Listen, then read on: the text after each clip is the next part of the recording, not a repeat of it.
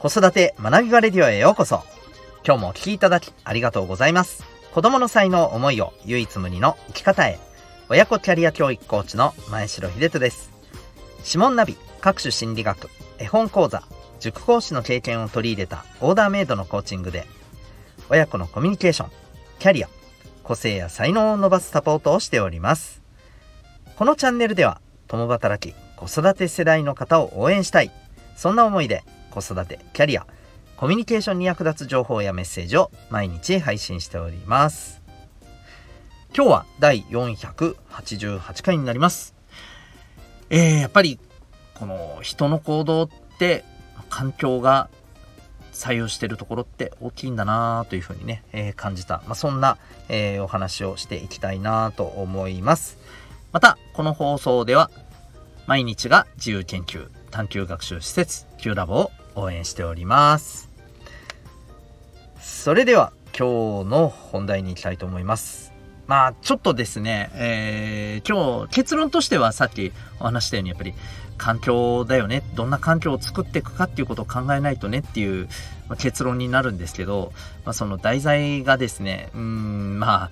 多分不快になるような題材だと思うので、あらかじめですね、この点はお断りしておきたいなと思います。えっ、ー、と、もう多くの方がご存知かもしれませんけれども、今ね、ちょっと、えー、多分報道にも出てると思うんですけれども、えー、この回転寿司、まあ、なんかね、だけじゃないんですけどね、うん、あの、での、まあ、いわば迷惑行為のあの動画の件ですよね。まあ、発端は、えっ、ー、と、あれは高校生なのかな？はい。えっ、ー、と、ね、この回転寿司の醤油差しを舐めたり、ね、えー、置いてあったこのお水お茶用のグラスを舐めたり、ね、えー、回転で回ってる寿司をね、舐めたりとかですね、まあそういうことを、まあ面白がって、ね、得意げにやっているような動画がこう出回って、まあ、えー、炎上してで、ね、そこからなんか他にも似たような動画がね結構出回っているみたいなんですよね。なんかうんなんかうどん屋さん？お蕎麦屋さんかな？のなんかトッピングのこの自由に取れるトッピングのものをこう、えー、直接取って食べわざと食べるみたいなねことだったりとか、うん、なんかそんな感じの動画も次々と出てきていて、うん、でなんか報道でね、見たんですけれど、えっ、ー、と、このスシローの株価がすごい落ちたらしいですよね。うん。っていう風な、まあ、ことがあって、まあ、いろいろね、あの、言われていますよね。もうもちろん、この迷惑行為自体が、当然ね、不快になる人が多いのは当然ですし、えー、またそれでね、もうなんか回転寿司怖くて行けなくなってしまったっていうね、えー、まあ、気持ちももちろん分かりますし、うん、気持ちとしてはね分かりますしまたあのなんかね こういう話も出てるみたいですね。なんかこの株で儲けようとしてる人が、えー、いわばこうこういうね、えー、ことをすることに引き起こすことによって株を下げてでそれを利用してまあね要はあの増やしたいと、うん。えー、いうふうな、まあ、目論見で、えー、やっているんじゃないか。あのあるいはこうやらせてるんじゃないかみたいなね。なんかそんな ねこう現地もなんか飛び交っていたりしていてまあなんというかという感じなんですけれどもえっ、ー、とでねまあこれ見てるとそれを引き起こしてるのがやっぱりねまあその発端になったこの動画の、えー、男子もどうやら高校生だということでねなんかあの分かってるみたいですしなんかお父さんがねあのそういう謝罪もされていたらしいんですけれどもね、うん、でなんか他の動画も見てると若い子たちがやってるようなねなんかそんな雰囲気ですよね。うん、で、えー、まあ、これを見ててねもう思うんですけどこれ結構多くの方がおっしゃってると思うんですけどまあこれって別にその今に始まったことじゃないとまあこういうねもう本当になんか幼稚な行動をする人は別に今に今こうやってたくさん出てきたわけではなくて昔からいて、えー、まあ、それがねこう SNS があることによってまあ明るみに出たっていうふうに、えー、まあ、そういうふうな言われ方をよくしてるんですけどなんか僕すごくこの辺のところですねなんかそれだけでなんかどうも腑に落ちないなっていうところがあってですね。うんもちろん SNS があるから明るみに出る。分かりますよ。でもなぜわざわざそれをですね、えー、投稿するんでしょうっていうとこだと思うんですよねでそれももうこのこういう類の炎上って 何度も何度も何度も起きてるじゃないですか。うん、もうまさかねあの例えば、え SNS には上げたけど、えー、まさか全全国にね不特定多数に見られるなんて思わなかったって人は多分いないと思うんですよね。うん。まあ、今回のスシローの件だと仲間内で、えー、ねやると思ってたらなんかそうじゃなかったっていうまあそういうねなんかこれは本人からですかねそういう、えー、まあ話も出てるみたいなんですけれどもうん、まあ、正直ですねこういうことを面白がって動画に上げてる時点でそうなる恐れがないって多分ね思わないことはなかったんじゃないかと思うんですよ。まあ、何が言いたいのかというとですね僕は単に SNS があるからということだけではなくてその環境だけじゃなくて僕はこういうことを助長させてる環境が他にもあると正直思うんですよね。まあ、それは何かというと今回もそうなんですけれども、えー、なんというかやっぱり盛り上がってるんですよね。うん。盛り上がってる。これちょっとあのんどういうことだと思われる方もいらっしゃるかもしれないんですけれどもそれに対して不快感を感じる。でも感じつつそれに対して何というかもうあの半分罵声にも近いようなね、えー、ことをどんどんどんどんそこにコメントをしたり、えー、例えばツイッターでねこれ広まってますけれどもリツイートしてさらにねこう像をそこに乗っけてもう本当に像の拡大再生産じゃないですけどこういうことを皆さんやって盛り上がってるんですよね結果として。うんまあ、こう言うとえじゃあ何もしないで許せっていうのかとそれは違うだろうというふうにおっしゃる方いるかもしれませんけれどもあのそれとこれは違うんじゃないかと僕は思うんですよね。こういうことはきちっと裁かれるべきですし、まあ、今回スシローさんはねあのこう、えー、謝ってきたけれどももうそれを跳ねつけて、ね、民事刑事両面で、えー、徹底的にもうこれはやりますというふうにねあのこう意思をね、発表されてますけれども、うん、なんかそういう環境、僕はなんかこう、そういう環境がね、あると思うんですよね。でも分かりますよ。こうやって盛り上がったからこそ、うん、スシローさんもね、なんか、うん、もう、これは絶対に後に引けないっていうことになって、まあ、結果として、えー、ね、もう二度とこういうことをしないようにっていう、まあ、ちょっと本当に言い方悪いですけれども、まあ、見せしめ的になってこれが、えー、今後のストッパーになるだろうというふうなあのねまあ論理をこう挙げる方もいてまあそれは確かにね、えー、そこに全く一理ないとは思わないですけれども一方でやっぱりこうやってみんながですねなんだかんだで盛り上がっているっていうこと自体が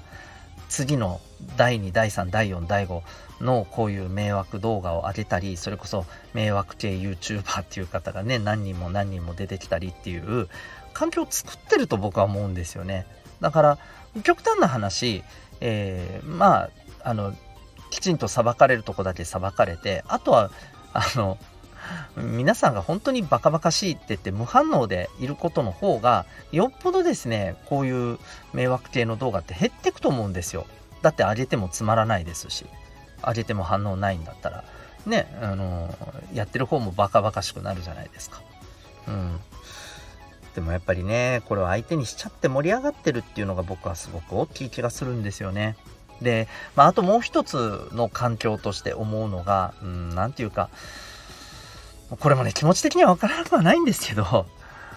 愛情というか義理人情がすごく薄いなって思うのがすごくあったんですよね。確かにこういう動画を見せられてああもうなんか怖いな行きたくないなっていう気持ちになることは分かりますよでも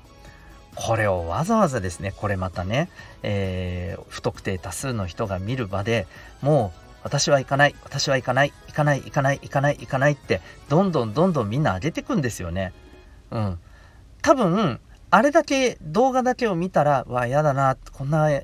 ことするやついるの？ときっちりこういうのねあの取り締まってあのきちんとこういうことが起こらないように防止してもらわないとっていうふうに思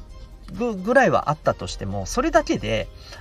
食べないってなった人ってどんぐらいいるんだろうなって思うんですよ。あのこれに乗っかってるもう行かない行かない絶対行かない危ない危ない危ないって言ってるこの多くの声に引っ張られて私も行かないどこってなった人もいると思うんですよね絶対に。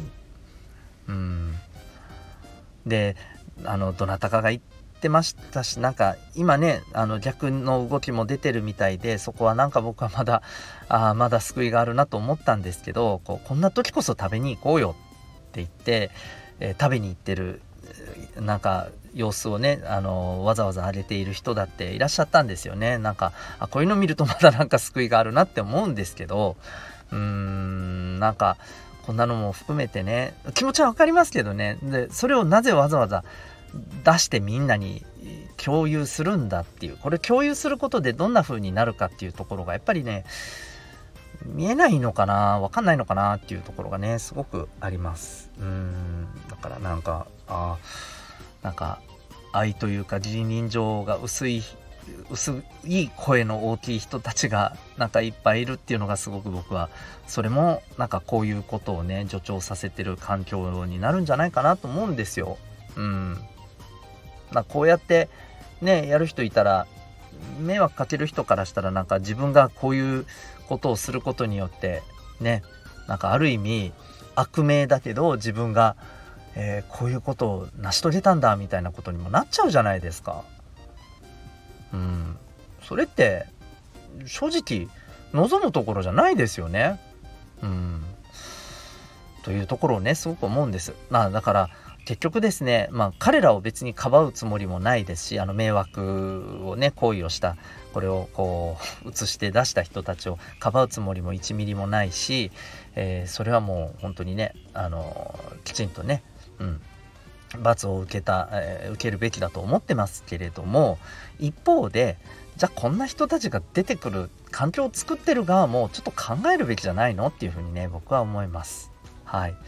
えー、特にこの子どもたちはですね今こう SNS を使うっていうところにかけてはですね、まあ、確かに人生経験っていうところはあれかもしれないけれど私たち僕らの世代よりもですねうん、まあ、ある意味これをうまく使うっていうところにはまあ、多分資質としては長けてる人が多いと思うんですよね。生まれて物心ついたらこれがあるわけですから。これの怖さも知ってるし、うん、だからなんでしょうね。もっとね、うん、なんか賢く使っていってほしいなと思うし、えー、これがやっぱりこうこれが環境を作っていくっていうことにもね意識して、えー、ねなんかいい環境をやっぱり作っていく。自分たちでいい環境を作っていくっていうことを、まあ、このことを通してねなんか一人でも多くの人に知ってもらいなもらいたいなと思って僕はまああの直接ねえっ、とこう関わってるようなあのサポートさせていただいてるようなあの学生生徒さんにはまあ、今回のことを通してですね、うん、こういうことをちょっとね、大事にした方がいいんじゃないかっていう話はしています。はい。あの、ぜひですね、えー、やっぱり環境が人を作るっていうこと、これはね、もう絶対に、あの、外しちゃいけないんじゃないかなと思います。その人個人のせいにして、その人を叩いて、それでスッキリしてたんでは何も変わらないのでね。はい。ということで、えー、まあちょっとね、なんか嫌な感じの話ではありますけれども、すごく大事だなと思ったので、今日は、えー、環境がやっぱり人を作ってるんじゃないかという、そんなお話をさせていただきました。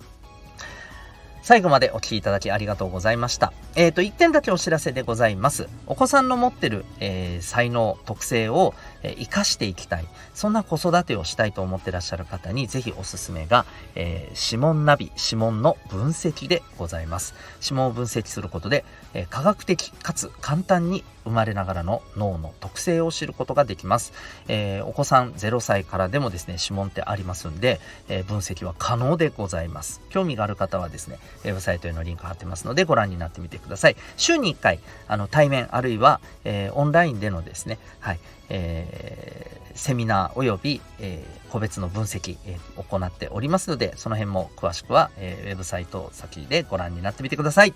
それでは、えー、改めまして、